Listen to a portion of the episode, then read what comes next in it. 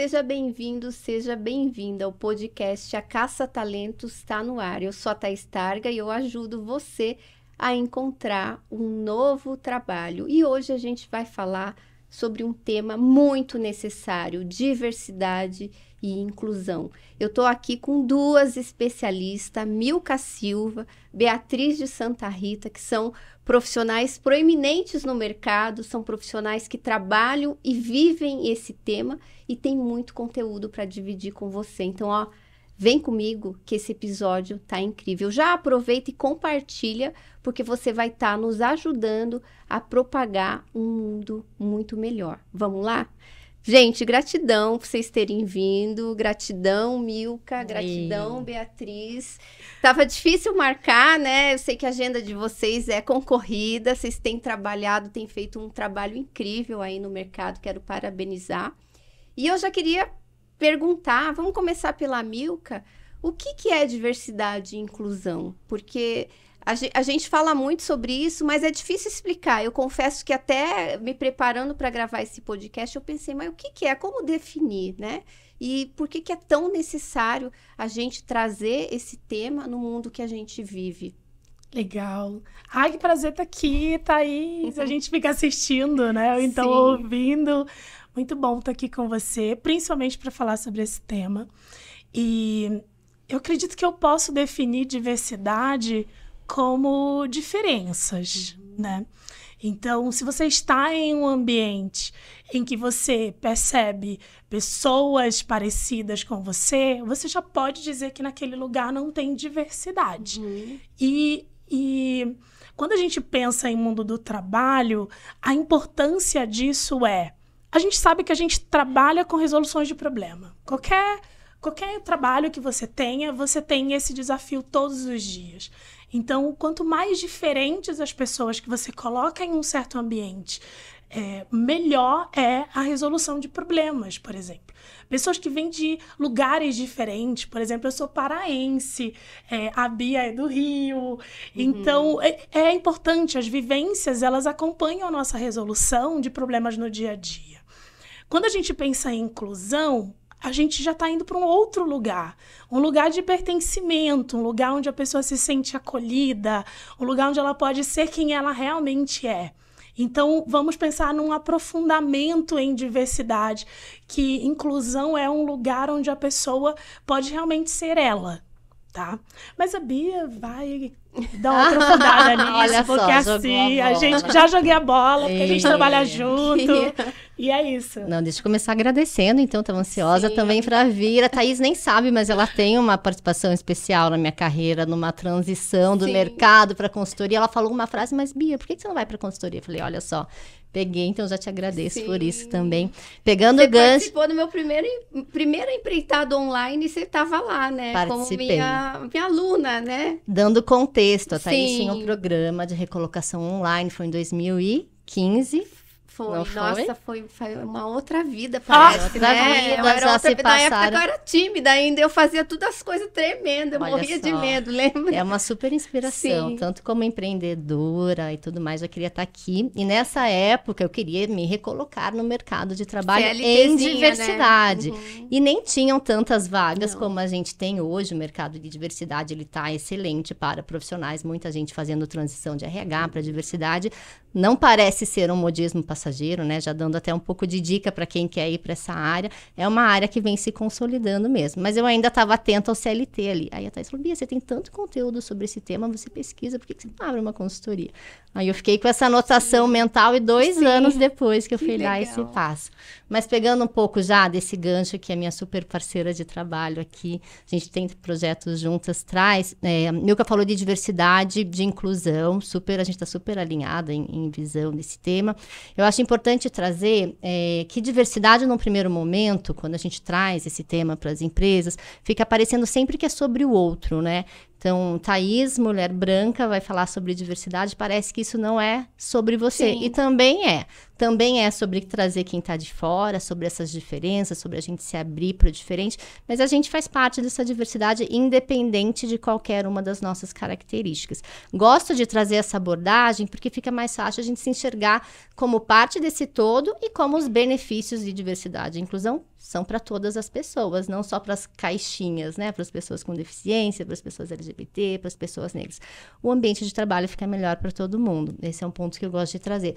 E aí a gente fala de equidade também, né, Milka? Não tem Sim. como falar sobre diversidade e inclusão. Vocês vão ver normalmente essas letrinhas andando juntas, né? Diversidade, equidade e inclusão porque essas coisas não mudam por acaso. A gente tem um mercado naturalmente excludente numa sociedade que deixou muita gente para trás e quem está para trás são as pessoas sistematicamente discriminadas, os grupos sociais sistematicamente discriminados, e a gente precisa adotar medidas para corrigir essas desigualdades. Então, quando a gente fala de equidade, a gente está falando de política pública, de vaga afirmativa, de processo seletivo inclusivo, porque esse contexto não vai mudar sozinho. E aí as coisas começam a ficar mais complicadas, né? Falar de diversidade e inclusão ainda está num contexto que todo mundo concorda, mas quando a gente precisa falar de medidas, vamos aqui revisar como que está a nossa empresa, o nosso processo. Deixa processo. Não né? é? Aí uhum. as coisas começam a ficar um pouco mais complexas, porque a gente não quer, às vezes,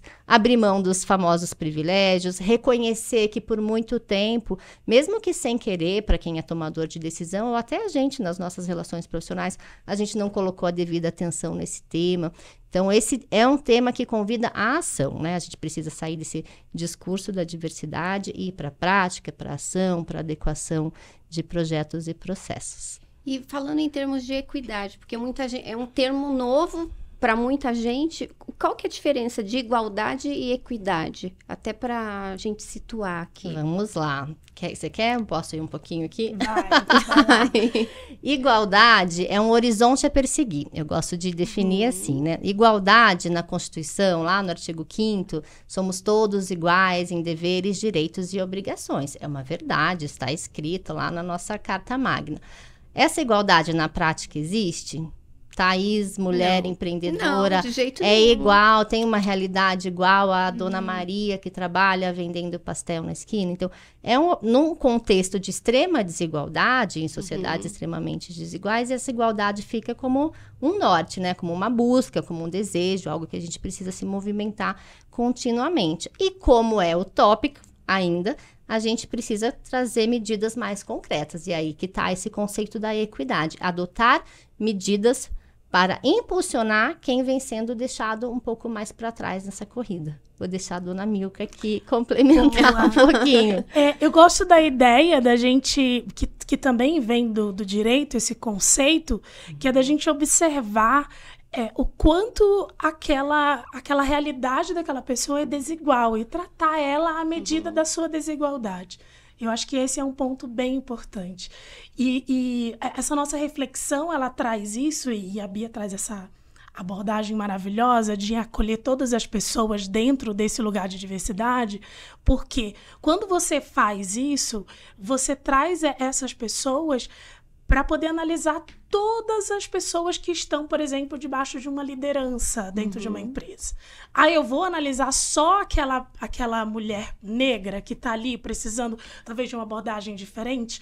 Não, eu vou perceber que talvez a mulher branca que tem um filho pequeno, ela precisa ser analisada de uma outra forma. Uhum. Então, equidade, analisar essa mulher e a realidade dela, com o horário de trabalho dela, talvez não seja o mesmo que um homem solteiro, branco e cis, uhum. por exemplo.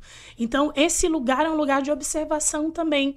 Traz isso para a realidade das pessoas, para a gente perceber o quanto a gente precisa é, observar as pessoas de formas individuais.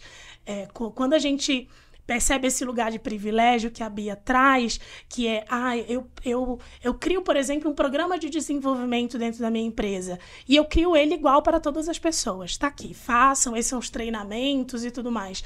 Então, a gente também propõe essa análise dessas realidades, porque se você fizer isso para todas as pessoas, todo mundo vai ser beneficiado. Uhum. Perfeito, perfeito. E como que você começou a trabalhar na área? Eu quero saber a história das duas, é, tá?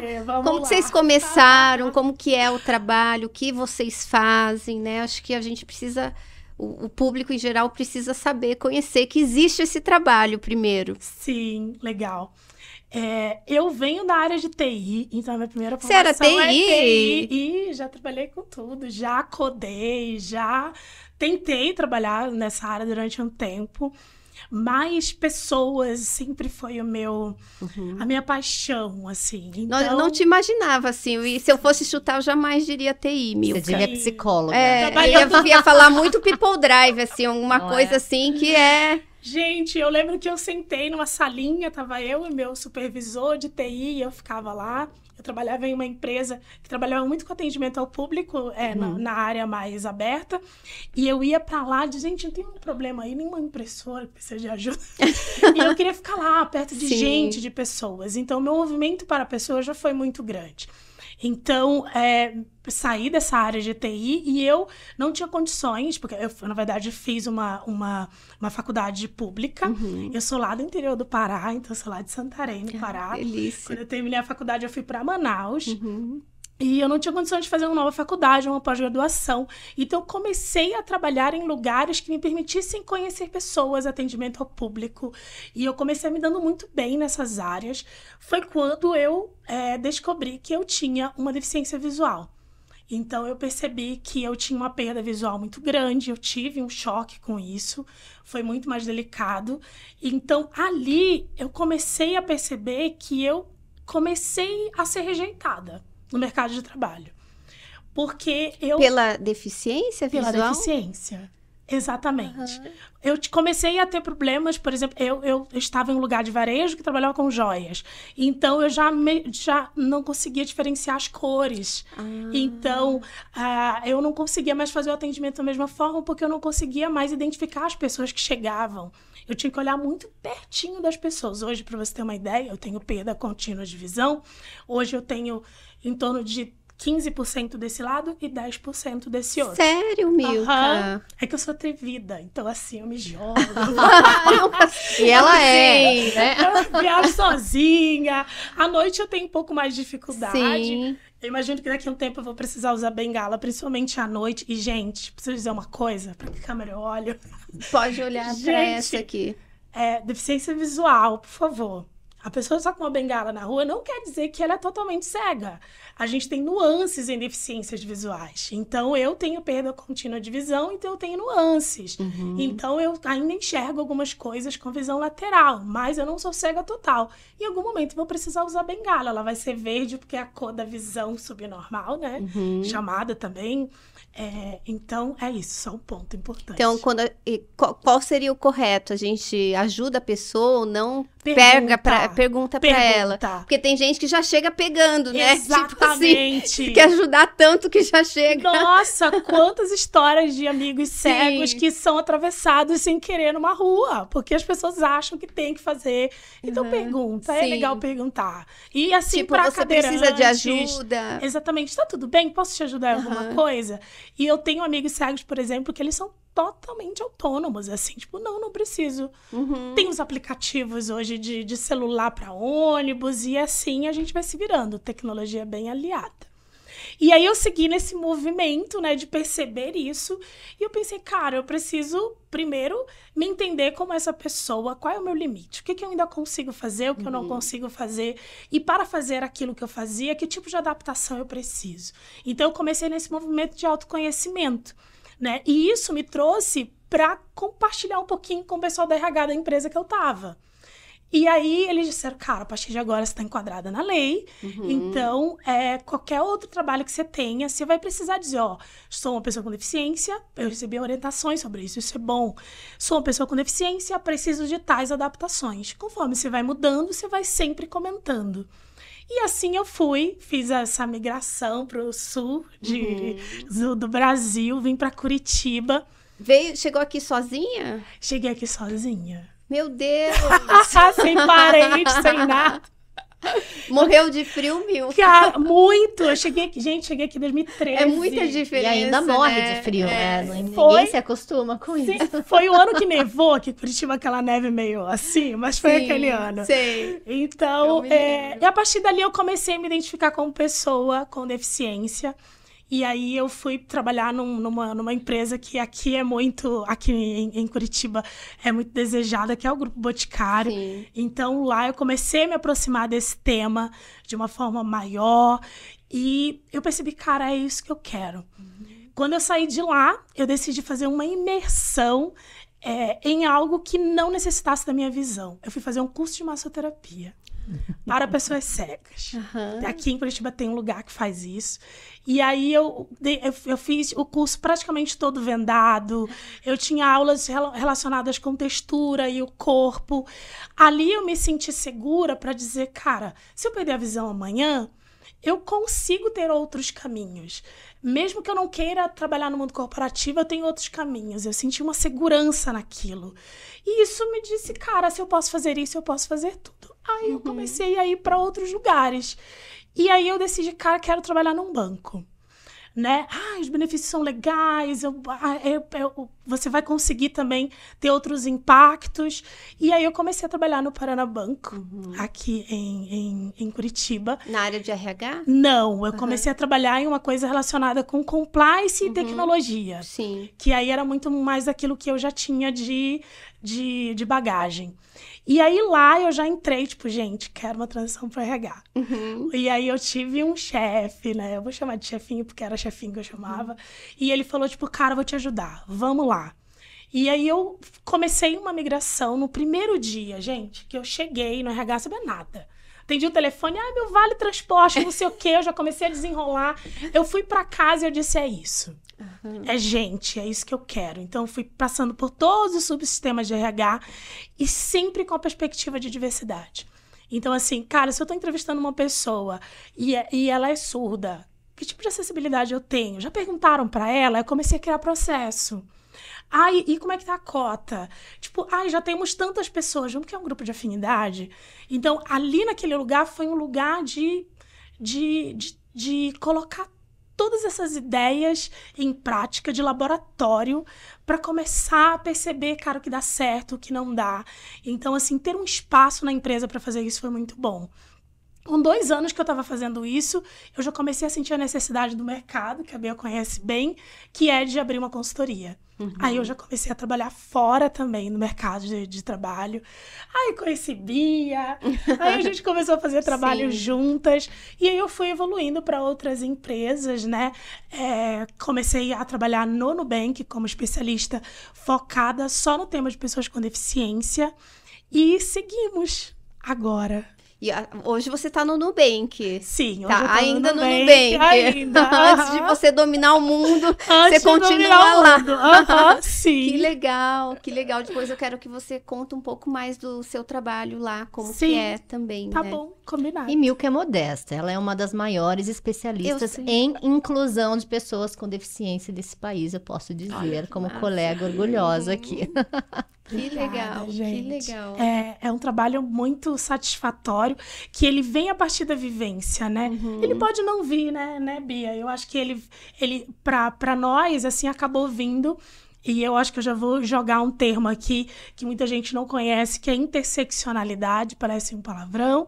Pesquisem, mas é um tema que traz a abordagem é, mais mais interseccional mesmo, a gente vai usar essa palavra, é quando você tem um indivíduo que ele é atravessado por várias violências por causa dos seus marcadores sociais. Então, eu sou uma mulher negra com deficiência. Então, uma mulher branca com deficiência, ela tem outras vivências no mundo.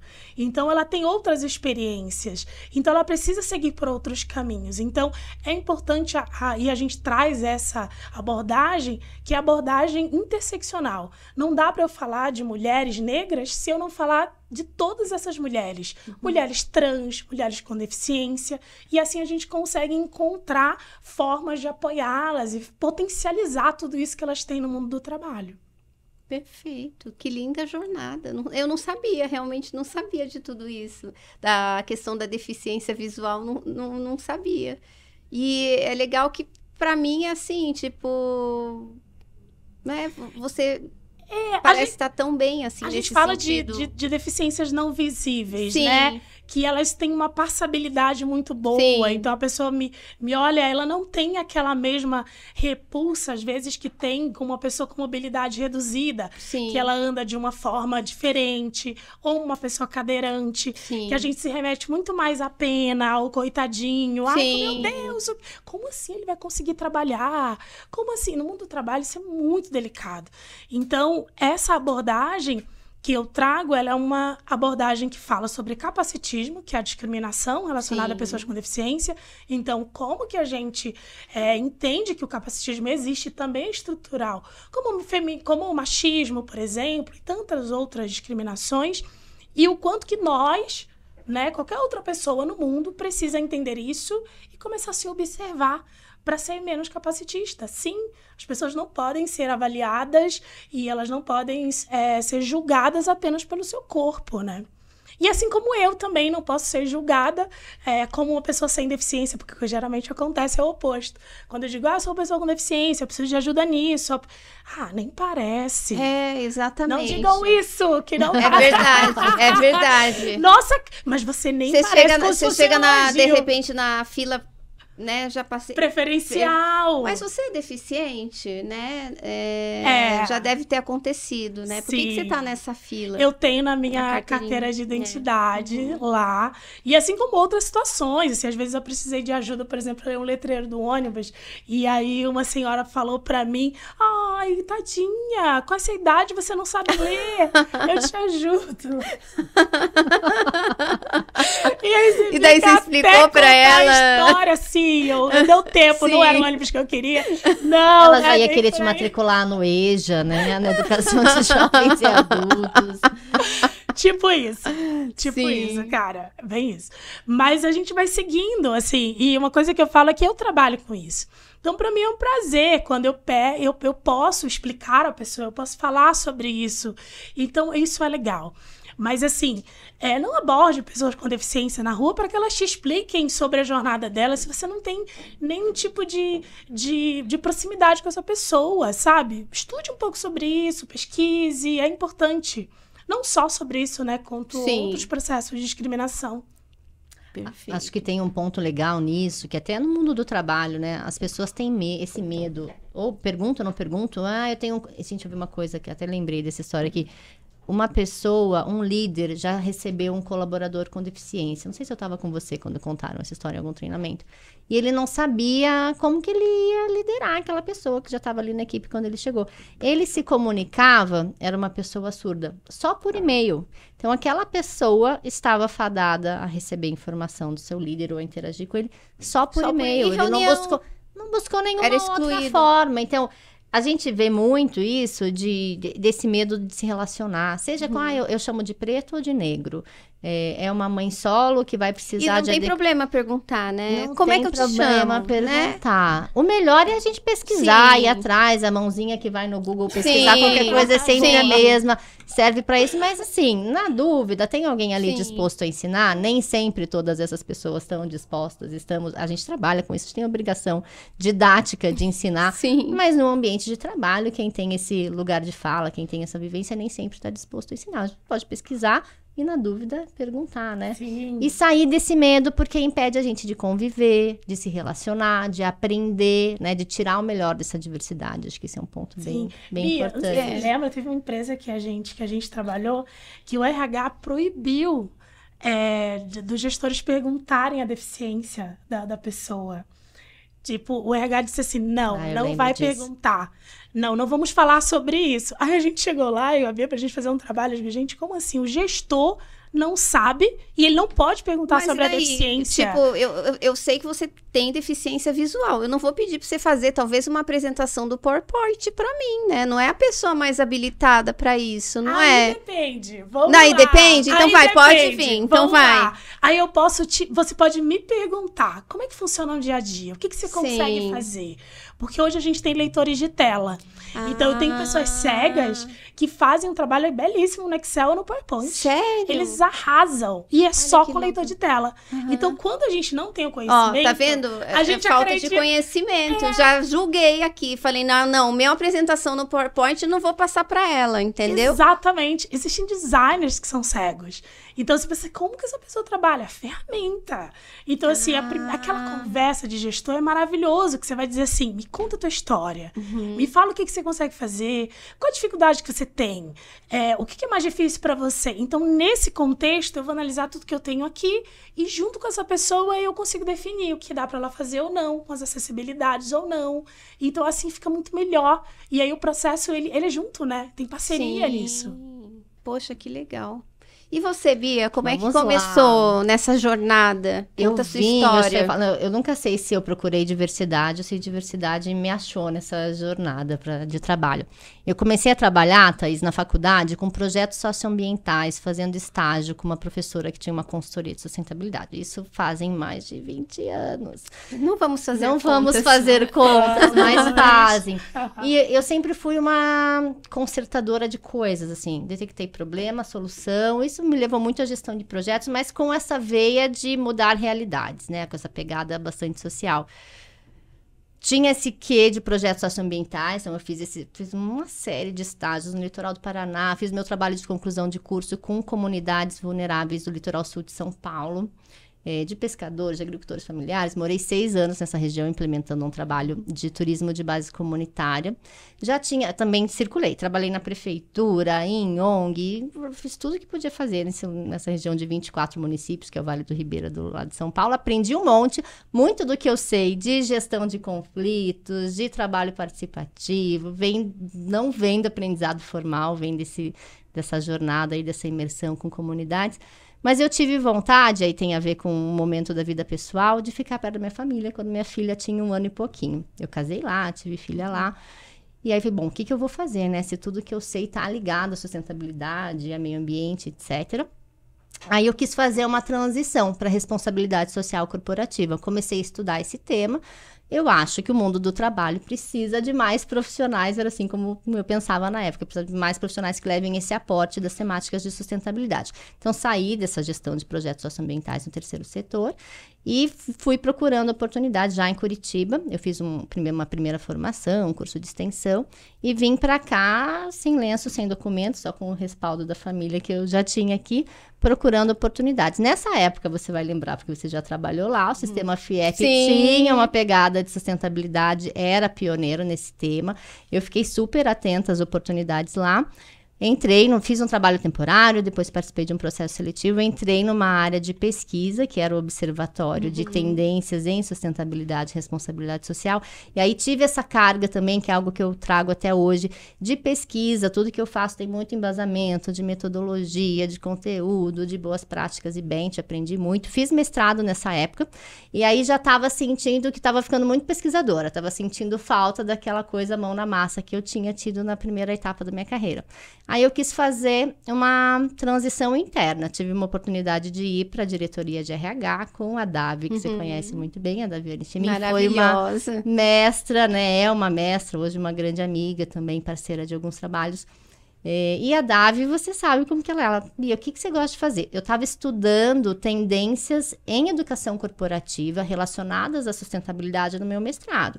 E tinha uma missão de inovar alguns processos em RH lá no sistema FIEP também, em trazer aportes de fora, o que, que o mercado estava trazendo e tudo mais. Já existia um programa de diversidade, então não fui eu quem criou, mas como dizia a Davi, era um programa que estava meio sem alma, que precisava dar uma revitalizada. e fiquei com esse, entrei no comitê, muita sim. gente começa assim, né, a trabalhar com diversidade, entra no comitê de diversidade que já existe, se envolve, traz novidades. Então fiquei como essa pessoa do RH no comitê, Fui assumindo a coordenação do programa, a gente tinha uma missão de conquistar o selo Pro Equidade de Gênero e Raça, que era um programa bem forte do governo federal, que trouxe muitas empresas para esse tema, inclusive. Enfim, foi a minha escola de diversidade. Lá a gente teve um consultor, que é a nossa, uma das nossas referências aqui, minha e da Mil, que a gente tem em comum, o Reinaldo Bugarelli. Eu era espertinha, também colei no Reinaldo. Ah, nasci, teve um mentor. um mentor, nasci da Bento, nos, nos processos Sim. que a gente contratou para esse programa. E fui aprendendo, estudando por conta própria. Não tinham tantas formações como a gente tem hoje, mas meus olhinhos brilharam. Juntando esse aporte do mestrado, que diversidade apareceu como uma dessas tendências que eu pesquisava, que que viriam a moldar um, as estratégias de educação corporativa. Falei, gente, é isso que eu quero fazer. Quero trabalhar com diversidade daqui para frente. Aí veio um segundo desafio, né? Quando eu me desliguei do sistema FIEP, em oito anos de jornada, bom, vou trabalhar onde? E queria, sabia que era diversidade, que esse era meu propósito. Isso Aí foi veio, em que ano? Isso foi em 2015. 2015. Foi quando, quando a, gente, gente se conheceu. Fez, fez, o programa. Vou procurar a Thaís para pensar como que programa essa recolocação. Participei do teu primeiro programa, recolocação já. E aí veio essa ideia da consultoria amadurecendo aos pouquinhos. Assim, ah, vamos abrir uma consultoria, uhum. né? Eu entendia que para o momento de maturidade que o mercado tinha lá em 2015 com relação à diversidade, que nem faz tanto tempo assim, né? Mas só as grandes empresas, as líderes de mercado tinham programas estruturados de diversidade. E áreas consolidadas, com um grupo de profissionais. Hoje, o Boticário tem uma área de diversidade com duas equipes, uma que trabalha interno, uhum. outra que trabalha franquias. Aquilo era muito incipiente. Então, bom, e ainda estou em Curitiba, né? Sim. Não tinha, não pretendia sair daqui. Falei, bom, vou ter que fazer a minha trajetória fui entender. Aí comecei a ter demanda de trabalhos free. Ah, faz uma política de diversidade aqui, uma estratégia. Falei, opa, eu acho que eu tenho mais a entregar enquanto solução do que sentar numa cadeirinha lá e estar tá no meio do mundo corporativo, que às vezes, com os processos tão amarrados, não deixam a gente trabalhar. Então, fui tomando coragem também, porque eu não tive uma formação empreendedora. Hoje eu entendi que eu sempre fui intraempreendedora, né? Sempre pensei uhum. em soluções dentro dos lugares que eu estava mas fui criando essa coragem de empreender. Aí criei a Diverso formalmente em 2017, com uma frente de atuação em consultoria, em treinamentos, e realmente essa, essa sensação de que as coisas dariam certo foram se consolidando. Já tem cinco anos aí de, de trajetória no mercado. Nossa. Não volto mais para o mercado, não vou falar que volta e meia vem, ah, quer participar de um processo? Olha, é sedutor, não, mas agora a deve, trajetória... deve chover ligação para você, Agora né? aparece. Sem você perguntar, você o, o, mundo tá... Isso mostra também que a gente está evoluindo, São né? os momentos. E... É. Vocês... Eu queria só falar uma coisinha. Pode, eu, falo, eu falo pra, pra, pra Bia que é, eu sinto ela como um exemplo de empreendedorismo de, de mulher negra, né? Porque ela tinha uma filha e assim o, os caminhos eles eram daquele jeito, né? Você olha assim, nossa, não tem uma referência no Brasil. Ela falou, disse, então eu vou fazer. Uhum. e eu acho isso incrível, porque esse é o movimento, né? É quando a gente pensa em outras mulheres em outros setores, é isso que faz acontecer. Então, movimento economia, movimento mercado. Eu sou muito fã dela justamente por isso. Uhum. Me inspira, me inspirou inclusive em relação à parte de empreendedorismo também. É uma coisa que eu, que eu sonho. Recíproca verdadeira, a gente fica se babando ovo assim o tempo Mas inteiro. Mas é porque a gente convive e a gente percebe as qualidades umas da, uma das não, outras. Que bom. E como que é o trabalho de vocês de consultoria? Quero saber o que, que vocês fazem. Vamos lá. Posso começar um Vai pouquinho lá. nessa? É, tem um trabalho de escuta, assim, acho bem importante trazer isso, né? Fica parecendo que a gente tem soluções prontas para distribuir para as empresas. E ainda que quem trabalhe com consultoria, com treinamento, tenha soluções de prateleira, acho que tem uma parte importante desse trabalho que é entender o momento de maturidade em diversidade e inclusão de cada cliente. Aí, Milka, depois fica bem à vontade para complementar com, com a tua abordagem. Porque, sabe o que acontece, Thaís? A gente está assistindo lá o bem, eu vou falar as empresas que têm benchmarking aberto, que eu estou lembrando. O Itaú faz um bench de diversidade uma vez uhum. por ano, o Boticário faz também. Aí fica parecendo que é assim, né? Que eu vou virar que a empresa lá da esquina do não sei o quê, ou a startup em começo de jornada, vai conseguir acelerar uma jornada tão rápido como essas líderes de mercado. E é desafiador. Eu falo que nem toda empresa tem um Guilherme Leal lá da Natura, que é aquela pessoa já pensando sustentabilidade uhum. desde sempre. A gente tem líderes preconceituosos em grande parte das empresas, CEOs que ainda não entendem a importância desse tema. Então, tem um trabalho de entender o contexto de maturidade, o que, que é possível fazer nesse contexto, antes de propor efetivamente uma solução. Então, na minha abordagem de consultoria, tem essa escuta para propor é, um isso caminho. é uma reunião, um questionário, uma observação? É um, um momento de reunião, de escuta Sim. ali, um briefing inicial. Aí, dali, a gente vai entender qual orçamento tem, quais são as capacidades que tem de trabalhar esse tema internamente no momento. Ah, esse ano a gente consegue fazer só o diagnóstico de diversidade, uhum. que é a etapa inicial, normalmente, de todo o trabalho, que é fazer o famoso censo de diversidade, Às vezes a gente pensa que a gente não trabalha esse tema há tanto tempo, a gente nem sabe quantos colaboradores a gente tem, quantas mulheres, quantas, mulheres e homens normalmente têm essa distinção, né? Mas quantas pessoas negras, quantas pessoas com deficiência, se eu tenho colaboradores trans ou não. Por idade, o tema de diversidade geracional vem ficando uhum. cada vez mais forte, é importante a gente pensar em estratégias. Então, faz parte desse entendimento inicial esse diagnóstico. E depois dele vem as estratégias. A gente vai capacitar líder, é, a gente vai criar comitê de diversidade, grupos de afinidade, as metas, os indicadores, como qualquer tema que é relevante, que é estratégico, tentando sempre conectar a, estrutura, a estratégia do negócio, né? a diversidade, porque uhum. todo mundo está falando disso, né? Onde que isso agrega na nossa jornada, na né? jornada da empresa, no propósito e nas metas? Então, tem, tem esse trabalho de, de ir a fundo mesmo, né? De conhecer essa empresa, de entender e de propor os, esses caminhos. É isso, dona Milka? É isso aí. e, e a, a, questão que a Bia falou sobre esse trabalho de prateleira é uma coisa que acontece em outras consultorias também é, de treinamentos prontos, né? De algo que está lá pronto, você vai e aplica na tua empresa. Independente da, do tamanho, do momento, da, da empresa, estratégia, da exatamente. e da consciência. Que e eu acho lá. que não existe julgamento sobre isso, uhum. porque às vezes é o que a empresa consegue fazer, é o momento Sim. da empresa e tá tudo bem. O nosso trabalho ele vem muito mais relacionado com essa, essa escuta que, uhum. a Bia, que a Bia falou, para que ele seja realmente personalizado porque eles precisam entender que geralmente é o RH, né, que uhum. interage com, com a gente, a dimensão disso. E também que às vezes é um processo que pode demorar anos, uhum. né? Então a Bia faz uns trabalhos, e aí eu vou separar uma coisa, para as pessoas entenderem um pouco mais. A Bia trabalha com toda essa parte de diversidade e inclusão de uma forma mais ampla, né? Então, você quer comentar, Pode Bia? falar, vai lá. Então, a Bia trabalha com diversos temas. Ela trabalha com esse diagnóstico, com esse senso. Ah, o que vamos fazer para pessoas negras? O que vamos fazer para geracional? Uhum. O que vamos fazer para mulheres e pessoas trans? E aí ela contrata pessoas especialistas para fazerem esse trabalho, trazerem treinamentos, uhum. interagirem para que esse tema seja desenvolvido dentro da empresa. O meu trabalho hoje, ele já foi mais generalista e hoje ele é muito mais especialista. Eu trabalho muito mais com a parte de pessoas com deficiência e por causa da interseccionalidade, eu também abordo questões raciais e questões de mulheridades, porque não tem como, né, não falar Sim. dessas duas coisas. Então, hoje, é, esse meu contato ele, ele vai um pouco depois do censo. Então, eu entro na empresa quando a empresa geralmente já conhece um pouco mais, o público já percebeu que, por exemplo, o público de pessoas com deficiência precisa de um apoio, o, a, as pessoas gestoras já estão começando a a reagir negativamente uhum. quando você diz: vamos contratar uma pessoa com deficiência para sua área. Ah, ele não vai saber fazer o trabalho. Uhum. Ai, não, não quero, eu tenho meta para bater. Então, eu geralmente entro nesse lugar de treinamento, de capacitação, dessa desconstrução desse uhum. lugar de pessoa com deficiência incapaz, né? E sobre, sobre esse lugar onde a gente chega, eu acho que um ponto importante é falar sobre confiança porque a dificuldade que a gente tem, por exemplo, em relação ao censo. Se você é uma pessoa que é mulher, você vai dizer para a tua empresa, vai marcar lá em qualquer formulário, eu sou mulher, tá tudo bem.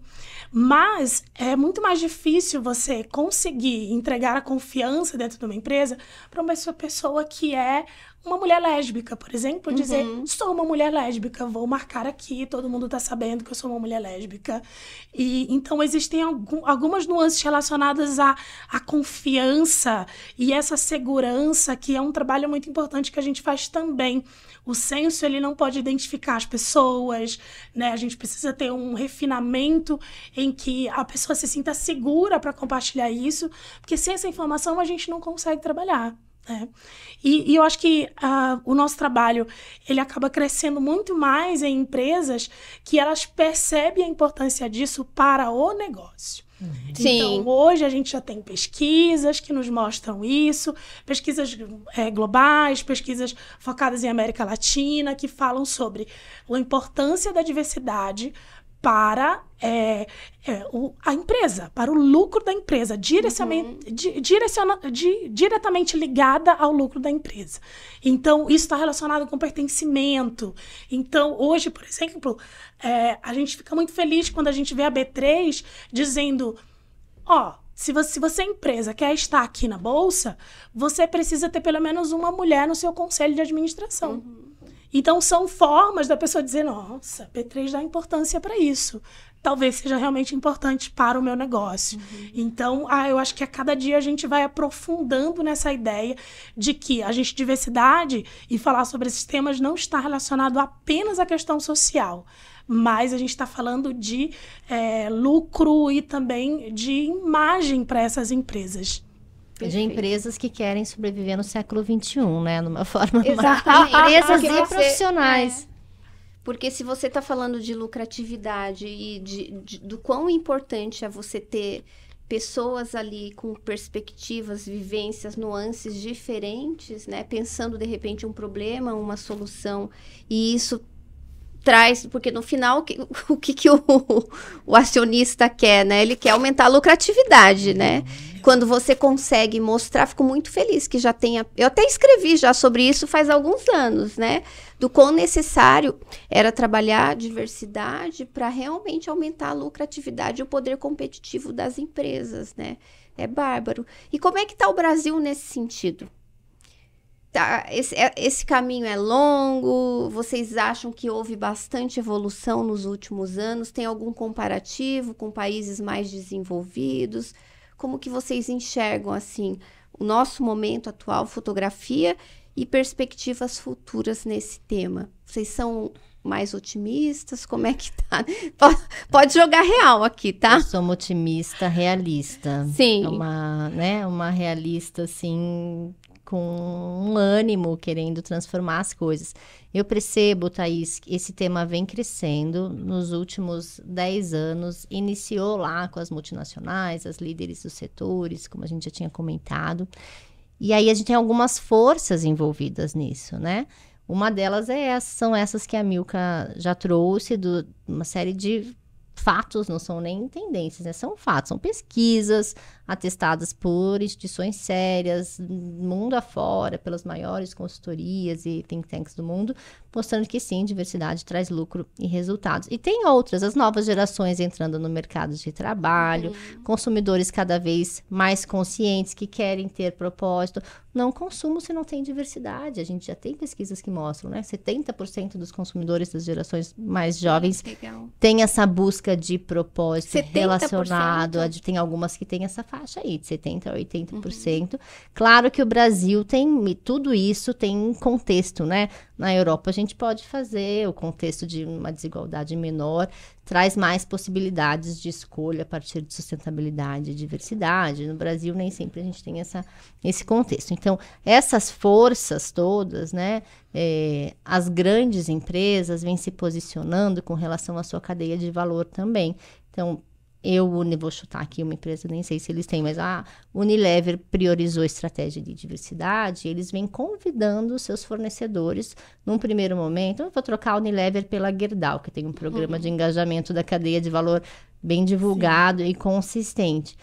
Engajando, querem engajar a sua cadeia de valor. Essa é uma das grandes tendências que tem esse poder de alavancar dos grandes aos menores. Ah, eu tô, ah, mas eu só tenho 10 funcionários aqui. Se você quer fornecer para Gerdau, para a Natura, para o Boticário, em algum momento você vai precisar estruturar o seu programa de diversidade, ainda que você seja uma empresa pequena. Então, essa ferramenta aí da cadeia de valor vem sendo uma das principais formas de expansão desse tema. Eu brinco que não tem para onde correr, diversidade vai te pegar de, de algum lado, seja pela cadeia de valor, claro. seja porque Sim. teu CEO acordou para esse tema. Sim. E pra, já te deixo falar um pouquinho, Milka, mas só para não esquecer, acho importante a gente falar para profissionais, né, que nos escutam não é uma escolha mais para profissionais, né? Eu, ah, eu não gosto desse tema, acho chato, tem a ver com política, tudo no mundo é Sim. político, a gente não está falando de política partidária, mas é saber que as nossas escolhas têm impacto no mundo. Diversidade também, essa abertura, né, ao diferente é uma das principais competências procuradas em líderes, em profissionais, eu tenho escutado pessoas participando de processos seletivos agora, ah, me perguntaram como que eu me relaciono com diversidade, eu não sabia o que falar. Uhum. Então é bom a gente, enquanto Perfeito. profissional que quer se manter competitivo, gostando ou não, e se não gostar, às vezes tem a ver com aquele não saber o que fazer, que a gente já comentou, começar a se preparar para trazer esse tema para o hall de coisas que a gente precisa aprender. A tendência é de expansão, não é uma moda passageira, é por regulamentação, por um governo agora que no Brasil né, traz um, uma parada, escrevi até isso no meu LinkedIn esses dias, uma estrutura institucional de trazer os ministérios que tinham sido encerrados, da mulher, da igualdade racial, que mais a gente tem agora, direitos humanos, humanos uhum. traz uma estrutura institucional, não é? Vai ter lei agora que a empresa vai precisar? Não vai ter lei de uma hora para outra, mas tem uma tendência de que esses temas uhum. tenham maior relevância no, no cenário brasileiro. Exato, perfeito. E quando, quando a gente percebe a questão internacional, né? Também serve de exemplo para o nosso país. E, assim, trabalhando dentro do Nubank, eu consegui trabalhar com vários cenários lá. Eu, eu, eu também foco em Latam. Então, você começa a perceber que é, é diferente cada realidade, mas todos nesse mesmo movimento de expansão. Uhum. Então, isso que a Bia trouxe é muito realidade. Hoje em dia não dá mais. E quando a gente pensa nessa nova geração, é impressionante o movimento que eles estão fazendo. Eu acredito muito também, a Bia trouxe a questão da cadeia de valor, e eu acredito muito é, o quanto essa, essa base da empresa movimenta essa ideia. A gente atende muitas empresas em que esse movimento foi orgânico. As pessoas começaram a se organizar ali e disseram: queremos falar sobre esse tema aqui. Onde a gente pode se encontrar? É, o RH vai ajudar? Sabe? Uhum. Em muitos lugares a empresa não estava pensando sobre isso, mas Nossa. ela precisou responder alguma uma demanda interna dos funcionários de dizer. Me arrepiei é, aqui, né? quero falar sobre isso. Uhum. E, e, ele começa com um comitê generalista. Pessoas que querem aprender mais sobre isso.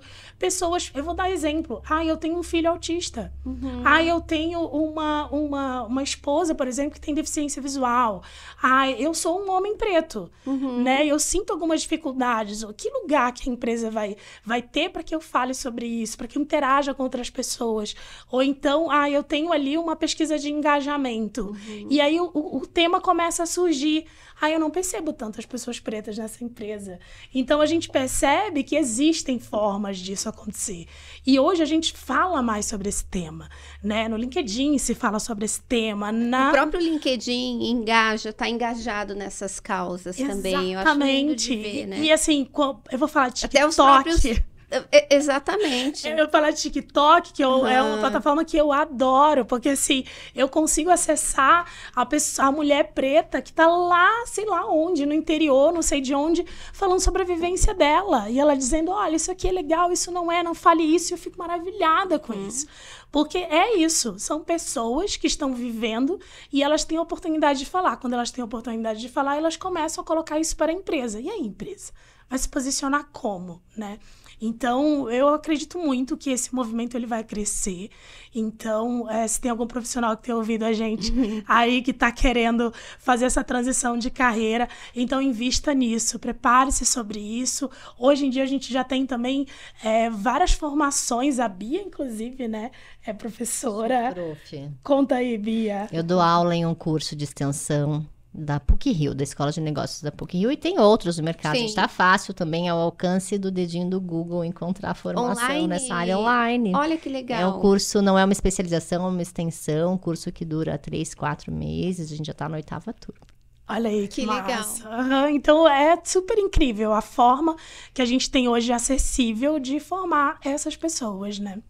E só pensando nesse gancho da formação também, é, e conviver com a diferença, né? Antes ainda da, da formação formal, será que na, o famoso teste do pescoço, que a gente fala, eu olho para minha rede de relacionamento mais próximo. Em treinamento eu sempre brinco, olha no seu celular, se as 10 pessoinhas do topo ali, tirando quem é da família e tal, elas têm algum grau de diversidade, aportam alguma coisa. Normalmente a gente convive com pessoas da mesma classe social, que frequentam os mesmos espaços, da mesma faculdade, Verdade. do mesmo trabalho e fica ali na nossa bolha, a gente aprende zero, né?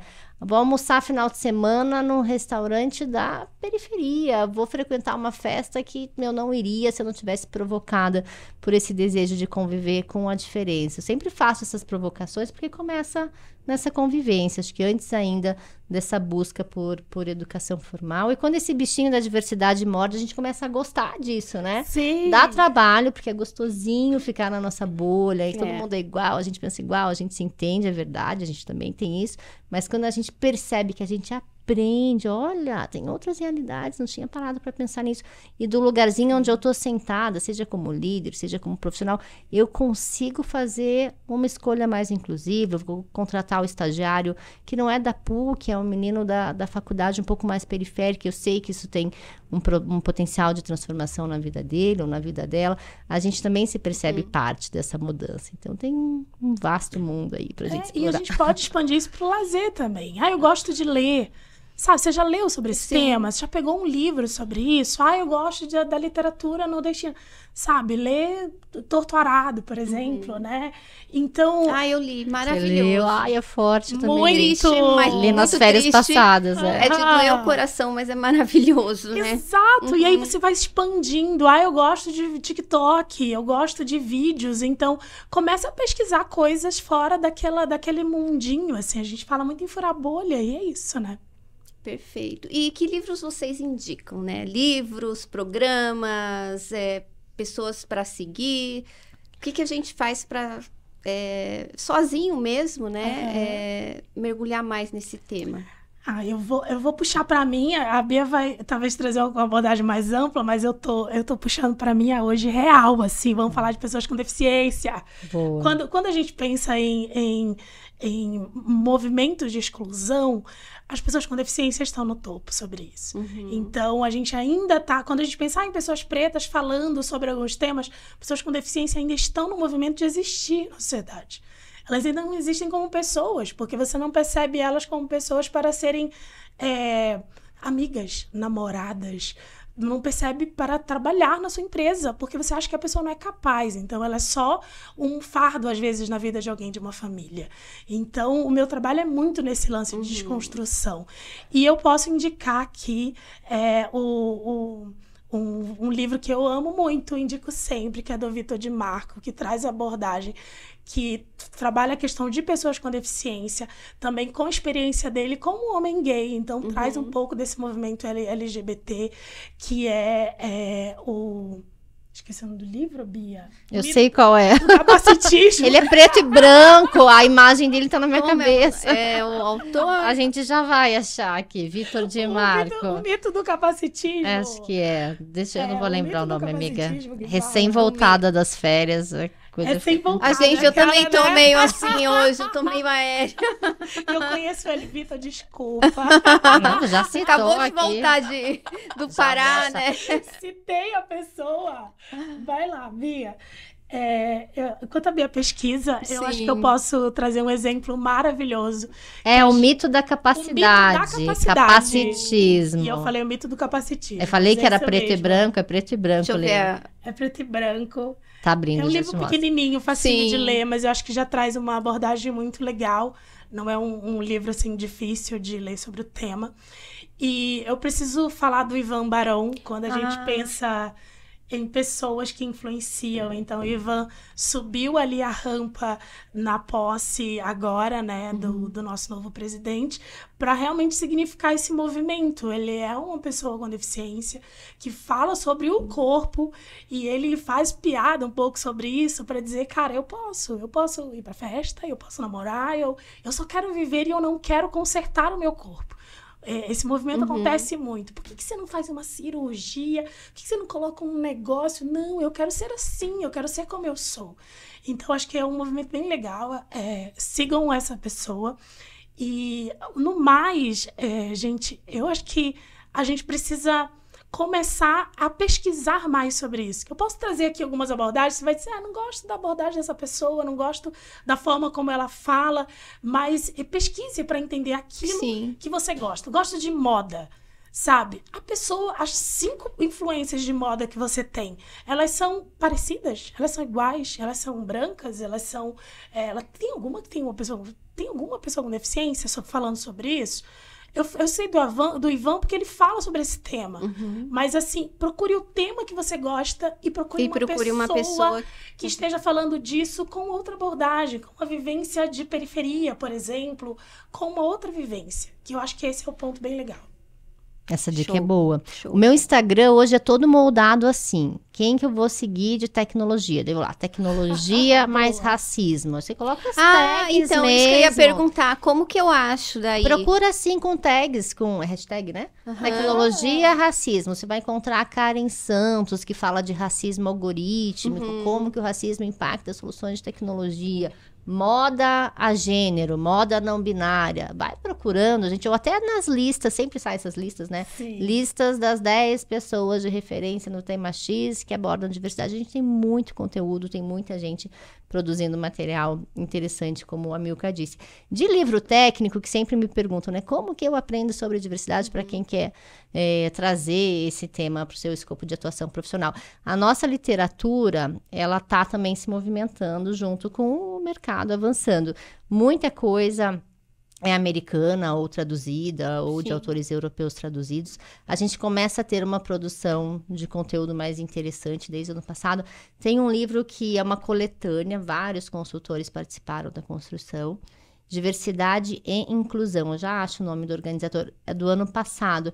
Uhum. Ele tem um beabá, assim, um capítulo para cada tema, um capítulo sobre raça, sobre a temática LGBT, sobre mulheres, sobre a carreira em diversidade, uhum. o que, que é ser um CDO, Chief Diversity Officer. Tem um, uma visão ampla e para quem está começando a estudar sobre o tema, eu tenho indicado esse livro. que mais? E tenho circulado, assim, essa, vou ler uma pessoa negra, eu estou lendo agora a Conceição Evaristo, que eu não tinha lido nada dela. Veja, né? Que vergonha, não tinha lido nada da Conceição Evaristo. Comecei com Olhos d'Água dela. Então, tenho usado um pouco, assim, dividido o meu tempo entre leituras técnicas. Tem bastante coisa para profissional de RH e, e quem está começando a estudar diversidade, de artigos também. Né? Na, nessas revistas que saem, a, a lista da exame, das melhores empresas em diversidade, que a gente precisa também ver as boas práticas, o que, que as empresas estão fazendo para se inspirar. Então eu sugiro ir começar, começar a fuçar sobre esse tema, tem bastante coisa. Sim, uma outra coletânea muito boa que eu acho que é mais acessível também é a Feminismos Plurais. Hum, ótimo. Que é uma coletânea que tem, por exemplo, um livro sobre interseccionalidade. Uhum. E aí pegaram lá Carla Cotirene, que é uma pessoa, uma mulher negra que pesquisa esse assunto e ela trouxe né? O nosso Silvio Almeida, por exemplo, ele tem um livro, é, que vai ser o nosso ministro dos Direitos Humanos, uhum. ele tem um livro focado só né, nessa questão de racismo estrutural. Boa. Tem racismo recreativo, então são vários livros. Eles foram publicados já com um valor bem baixo, justamente para ser serem acessíveis, né? Tem o Manual Antirracista, que eu acho que está é um, no top Sim. ali de, de livros mais vendidos já há muito tempo é, da Djamila Ribeiro, então eu acho que... Ah, eu vou, vou, pedir então que vocês depois vocês façam uma lista de, de que vocês se citaram. Super. Porque daí você que está assistindo, se você quiser essa lista, né, com esses livros, a gente vai reunir. Digita eu quero que eu a gente manda nos comentários para você. Show tudo isso que ela. É muito material, eu quero também, né? Já tô. Daqui a pouco já começo a baixar os livros aí, né? Já. É, e daí a gente manda para você, tá? A gente precisa divulgar. Nossa, a gente está finalizando aqui, passou voando. Boa. Eu queria saber, assim, até para a gente valorizar, quais as empresas que têm programas de diversidade ativos que vocês conhecem, né? Até para a gente dar parabéns para essas marcas. Tá, eu vou falar da abordagem de pessoas com deficiência e aí uhum. eu preciso citar a Natura, que é uma das empresas que eu acho que faz um bench incrível, uhum. que decidiu, por exemplo, ter números sobre isso. Tipo, ai, até 2030 a gente quer ficar pelo menos é, até 4 percentuais né, em cima da, da cota. É, ele se propõe a, subir 3 pontos três acima pontos, da cota. Acima né? da, da cota. A gente sabe que existe uma Sim. cota legal, algumas empresas acabam preferindo pagar a multa para não ter pessoas com deficiência, mas eu acho que esse é um ponto bem, bem, bem legal, importante. É, a gente Hoje tem também o Grupo Boticário, que está aqui pertinho da gente, que também faz um trabalho de capacitação. Eu acho que esse é um trabalho que ele movimenta socialmente.